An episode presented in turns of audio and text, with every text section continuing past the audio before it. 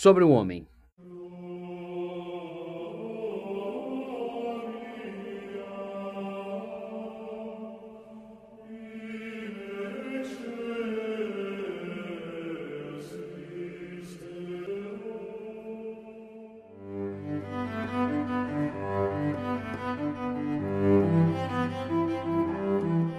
Item 3 do nosso Cremos, a subdivisão 13.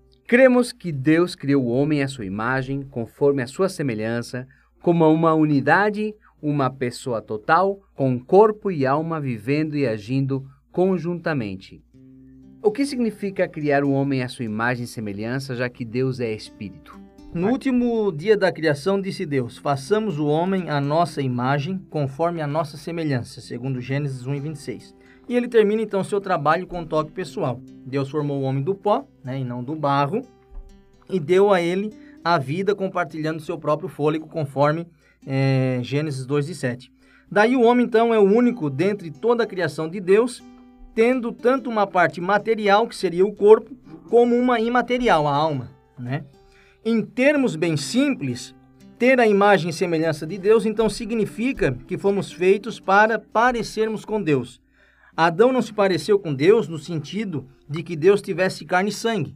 As Escrituras dizem que Deus é espírito, conforme João 4 e 24, e portanto existe sem um corpo. Entretanto, o corpo de Adão espelhou a vida de Deus, ao ponto de ter sido criado em perfeita saúde e não sujeito à morte. A imagem de Deus então se refere à parte imaterial do homem. Ele separa o homem do mundo animal e o encaixa então, né, na dominação que Deus pretendeu, conforme Gênesis 1 e 28, e a capacidade a ter comunhão com seu Criador. Então, o homem ele tem uma semelhança mental, moral e social. Mental, porque o homem foi criado como um agente racional. Moral, porque o homem foi criado em justiça e perfeita inocência, ou seja, um reflexo da santidade de Deus. E na parte social, o homem foi criado para a comunhão.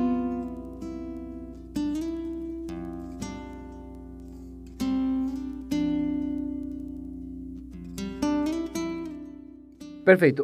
Comumente se acredita que o homem é formado de três partes. Se ele é semelhança de Deus, quer dizer que Deus também tem três partes? Essa questão, é... vamos lá, vamos começar do começo, né? O que, que a Bíblia diz de forma bem enfática, de forma bem clara? Quem é que peca? O homem, não é a alma dele. É... Quem é que morre? É o homem, não é o seu corpo. Quem que Cristo salva? Quem que Cristo redime? O homem, não é o seu espírito. Então, a Bíblia, ela começa a entrar nesse tema nesse tema, enfatizando essa questão muito importante que é a unidade do homem. Então, o homem é um ser, vamos dizer assim, tem uma unidade. Existe uma unidade no homem, existe uma integralidade, seria uma palavra mais, mais correta da gente falar. Só que a Bíblia fala também, conforme o Lucas mencionou, que o homem ele tem uma parte que é imaterial e uma parte que é material, e a gente não duvida disso. Então, Seguindo essa linha, a gente pode é, pensar no seguinte: é, existe uma grande discussão em se o homem, então, seria uma unidade, se o homem seria dicotômico. Quando a gente fala dicotômico, a gente está falando de homem composto por corpo, barra alma e espírito, alma ou espírito, ou corpo barra espírito e alma. Então, nessa questão da dicotomia alma e espírito não existe muita diferença, né? E aí tem ah, também os nossos irmãos tricotômicos que pensam que o homem é formado então de corpo, alma e espírito. Bem, o que, que a gente precisa é, é, é definir algumas coisas. Se existe uma possibilidade de a gente estudar o homem e se a gente querer diferenciar esses termos, a gente precisa analisar se a Bíblia nos dá amparo para isso. Então a gente precisa ter muito cuidado. Só que quando a gente começa a analisar alguns textos da Bíblia, a gente encontra algumas dificuldades. Por exemplo, a Bíblia fala em muitos casos que alma e espírito não existe distinção entre eles. Quer ver?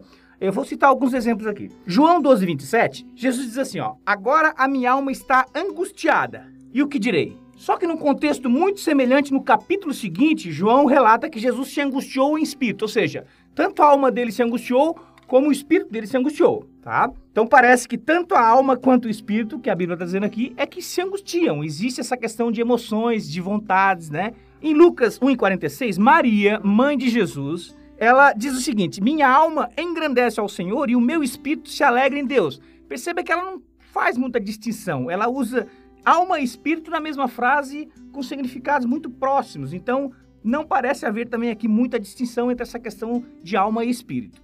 Um, um outro exemplo, Mateus 10, 28, Jesus disse para não temer aqueles que matam o corpo, mas também pode matar a alma. Então, será que Jesus é, vê o homem né, entre essa divisão em corpo e alma? Bom, em 1 Coríntios, Paulo diz que entreguem esse homem a Satanás, né, aquela passagem, para que o corpo seja destruído, mas o seu espírito seja salvo no dia do Senhor. Então, Paulo já trata o tema diferente de Jesus. Jesus considera corpo e alma, Paulo está tratando aqui o homem como corpo e espírito. Ou seja, das duas, uma. Ou Paulo discorda de Jesus, ou os dois termos estão sendo utilizados de forma indistinta por Jesus como por Paulo. Então a gente precisa considerar o que a Bíblia fala para a gente é, é, tratar, né? Olha só, interessante que eu não posso simplesmente dizer que a Bíblia me ampara. Eu falar o seguinte: o nosso espírito é parte que se relaciona com Deus e a alma se refere ao intelecto. Por que, que a Bíblia não trata disso? Mais uma vez, a gente precisa entender o seguinte: olha o que, que diz Atos 17, 16 e 17. Paulo diz que o seu espírito se revoltava em ver a crueldade,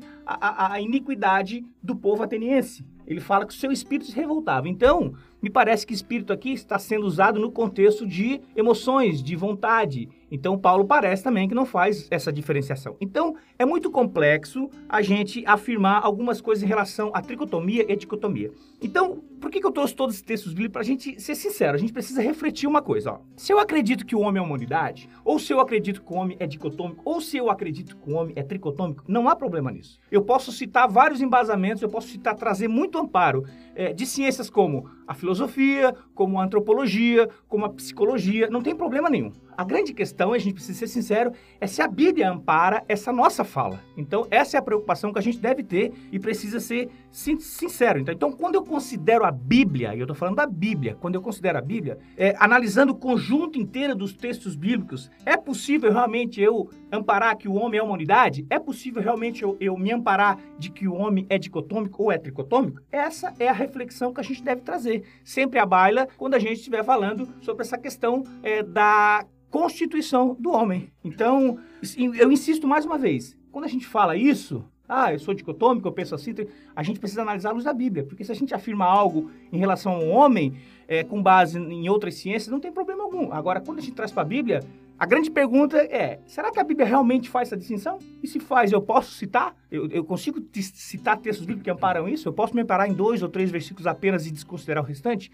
Então, essa sinceridade, cada um de nós tem que ver. Não, eu preciso analisar realmente. E, e, e várias vezes, Sami, é, Lucas e Tiago e o Vitor, que está aqui com a gente também, é, vários assuntos, é, no decorrer do meu, da minha caminhada, eu mudei de opinião. Porque eu tinha uma concepção, é, analisando um pouco mais, e isso faz parte da nossa, do nosso crescimento espiritual e da nossa maturidade espiritual. Então, vários assuntos a gente foi conhecendo mais. Não, eu pensava assim, eu acho que não é muito bem assim. Então, não é vergonhoso eu, eu pensar de uma forma e, e, quando eu estudar mais, tratar de uma forma diferente. Né? A importância é que a Bíblia sempre seja o nosso guia em situações como essa. É, nós afirmamos, a partir do nosso cremos, que sim, temos um aspecto físico e um aspecto imaterial. Agora, esse aspecto imaterial ser subdividido entre alma e espírito, ou ser a mesma coisa ou não, é, é uma coisa que também a gente está ah, buscando referências e também é, vamos atrás de, de, de, iluminação do próprio Espírito Santo. Acreditamos que,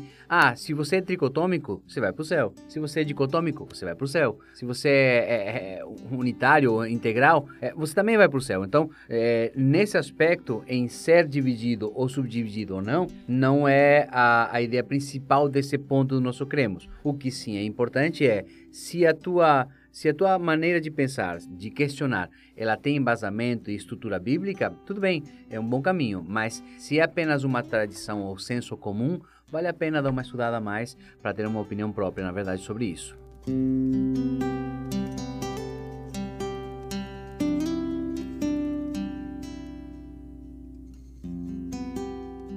Item 14. O homem foi criado para glorificar, amar, conhecer e estar em comunhão com seu Criador, bem como cumprir a sua vontade divina. Nesse aspecto, quer dizer que o propósito da criação do homem é para ficar adorando a Deus e glória, glória, glória, glória, é isso aí? Isaías 43 diz que Deus criou o homem e criou esse homem para a sua glória.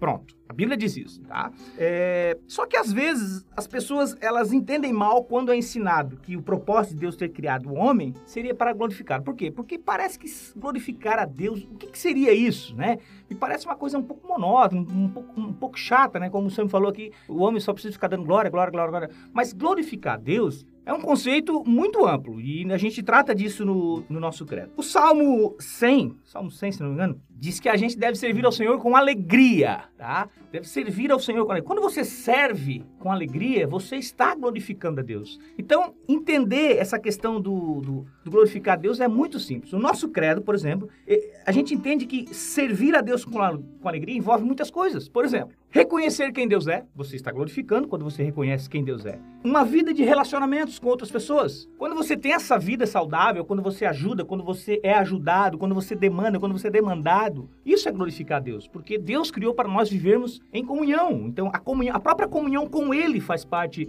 é, dessa glorificação, né? Eu desenvolver minha profissão com excelência, estou glorificando a Deus. Ser um bom marido, ser um bom pai, ser um bom pastor, ser um bom servo, ser um bom diácono, um bom presbítero, tudo isso é glorificar a Deus, né? É, suportar o Adriel, o Sami, o Tiago, o Vitor, também é glorificar a Deus. Então, glorificar a Deus é uma coisa muito intensa e quando a gente entende esse conceito, é, fica muito claro. Então, o nosso credo entende que um propósito primordial é realmente a criação do homem visando a glorificação de Deus. E quando tu fala isso, não, não precisa se assustar. Se você entendeu em tudo que tu faz, faz para a glória dele, então fica muito fácil a gente entender que esse é um propósito é, de Deus. Isaías citou isso, né?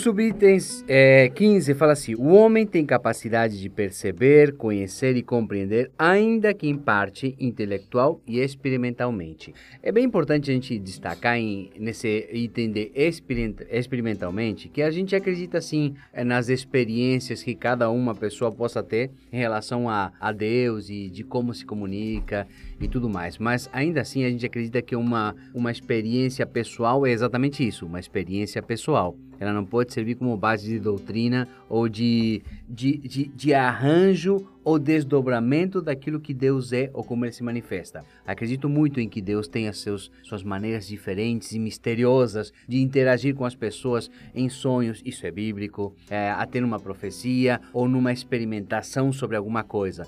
Ah, mas isso ainda não pode ser categoria de fé, não pode ser também é, parâmetro estrutural de doutrina, ah, uma experiência pessoal. Nós trabalhamos o nosso cremos na ideia de que está na Bíblia, está, é, é, digamos assim, confirmado em outros textos. Então a gente acredita que este tipo de crivo é muito importante. Sim, nós podemos experimentar é, é, as coisas e até relacionamento com Deus, e a gente acredita que isso aconteça, mas para uma questão doutrinária do que é de Deus, o que se pode fazer ou como, como isso funciona, tem que ser parte bíblica e a outra parte também. Não pode ser um, um eu acho, eu senti, eu vi ou me contaram. Isso é uma coisa muito, mas muito importante.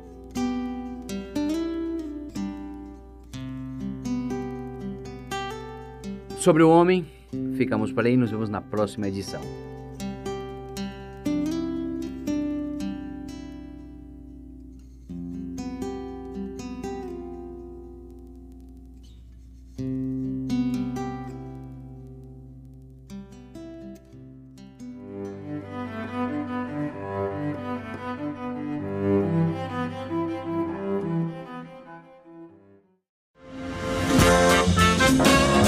Ao fim de mais um Rcast, lembramos que, se a teologia que estudamos não nos leva à humildade, não é sobre Deus que estamos estudando.